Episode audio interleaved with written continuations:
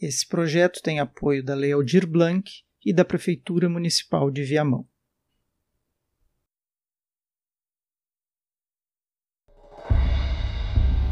O Tibira foi levado a um canhão instalado na muralha do Forte de São Luís. O amarraram pela cintura à boca do canhão. Quando dispararam, na presença de várias testemunhas, de franceses a indígenas que se encontravam no local para assistir, a bala imediatamente dividiu o corpo em duas partes, caindo uma ao pé da muralha e outra no mar, onde nunca mais foi encontrado. Muitos ainda afirmam que em suas mãos permaneceu intacto o fumo que havia recebido como último pedido antes da execução. A história de hoje é sobre intolerância. É sobre o primeiro crime homofóbico da história do Brasil.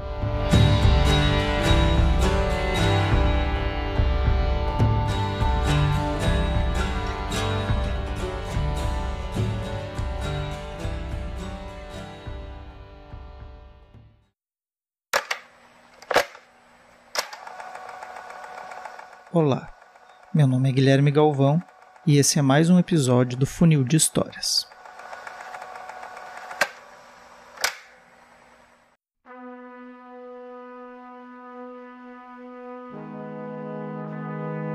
Onde hoje é o atual estado do Maranhão, em 1613, frades capuchinhos que viviam no Brasil foram os responsáveis por uma das condenações à morte mais inusitadas que se tem notícia.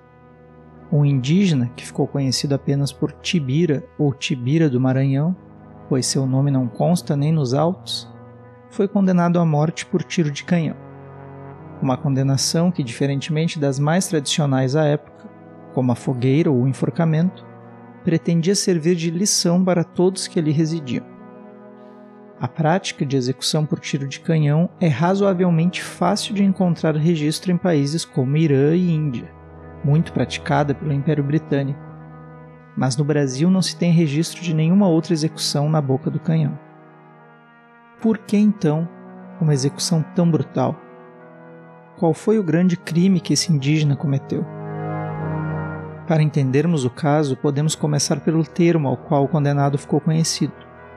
Tibira era uma palavra usada pelos próprios indígenas para identificar aqueles que eram adeptos de práticas homoeróticas ou seja, ele era chamado de Tibira por ser homossexual. Mas o que isso tem a ver com a execução? Ora, pela introdução e pelo título desse episódio, eu acredito que o ouvinte já tenha se dado conta. Sim, ele foi executado brutalmente apenas por ser homossexual. O responsável pela execução foi o capuchinho francês Yves Devereux, que estava no Brasil devido à tentativa de estabelecimento da chamada França Equinocial, uma colônia francesa que se estabeleceu na região do Maranhão. Os europeus, segundo relatos, estavam chocados com a naturalidade que os indígenas tratavam a questão sexual e viam a prática da homossexualidade como um pecado mortal, o pecado da sodomia. Quando os capuchinhos chegaram ao Brasil, eles já tinham essa visão preconceituosa a respeito da sexualidade dos indígenas e tinham a ideia de que deveriam purificar essa terra. Assim, a perseguição a esses chamados tibiras não era uma novidade. Mas a grande diferença desse caso é que Devrou foi o primeiro a mandar executar um tibira. Mas por que esses capuchinhos decidiram por uma execução e, além disso, algo tão cruel?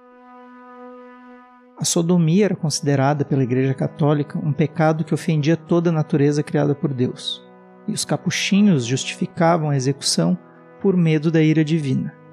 Além disso, consideravam a sodomia um pecado contagioso, uma espécie de praga, digamos assim, e tinham medo que essa peste pudesse se espalhar entre outros indígenas e até mesmo entre os membros da igreja.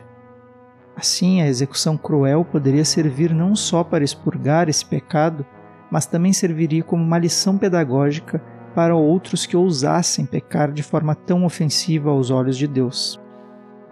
Antes de morrer, o Tibira recebeu um rápido batismo e, segundo o antropólogo Luiz Motti, recebeu um nome cristão, Dimas, o mesmo nome do bom ladrão que foi crucificado ao lado de Cristo e acabou sendo considerado um santo. Por esse motivo, muitos passaram a acreditar que o Tibira deveria ser considerado um santo também. Um dos pesquisadores que procurou resgatar a história do Tibira do Maranhão foi o já citado sociólogo e antropólogo Luiz Motti, professor da Universidade Federal da Bahia e fundador da organização não governamental Grupo Gay da Bahia, com o livro chamado São Tibira do Maranhão Índio Gay Mártir. Desde então, ele vem lutando para dar mais visibilidade a esse triste episódio de nossa história e santificar o indígena. E ele não está sozinho nessa luta. O arcebispo da Santa Igreja Celta do Brasil, Sérgio Murici, diz reconhecer o martírio e a santidade do indígena e vem ajudando, junto a grupos de luta por direitos dos homossexuais, a divulgar a importância de sua memória. Em uma entrevista dada à BBC Brasil em 2020, Luiz Motti disse que pretende encaminhar à Conferência Nacional dos Bispos do Brasil, a CNBB, um pedido para que a Igreja Católica peça publicamente perdão pela execução de Tibira e instaure o início de um processo de canonização. Na mesma entrevista, o arcebispo Sérgio Murici também diz, aspas, o índio Tibira foi martirizado em uma boca de canhão. Não se tem notícias de nenhum martírio com esta crueldade na história do Brasil. O martírio sem processo judicial, sem julgamento. Proclamar São Tibira do Maranhão, que foi martirizado pela sua orientação sexual, é fazer esta reparação histórica, criar um símbolo de resistência para a comunidade LGBTQ+, e proporcional às igrejas cristãs. Fecha aspas. Murici também acredita ser importante solicitar ao Vaticano uma análise para a canonização de Tibira, nem que seja para provocar uma sensibilização e acolhimento da comunidade LGBTQ+, por parte da Igreja Católica.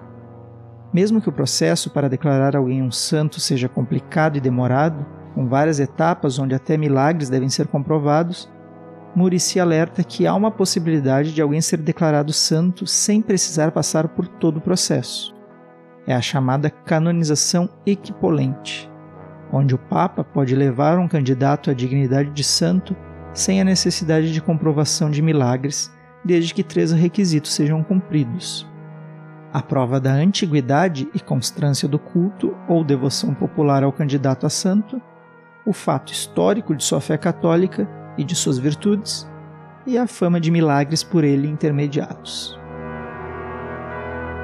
A história de Tibira do Maranhão e a luta por torná-lo santo é apenas mais um capítulo da longa história da homofobia no Brasil, que pode ter começado no século XVI, mas que infelizmente sabemos atormenta a vida de muitas pessoas até os dias de hoje.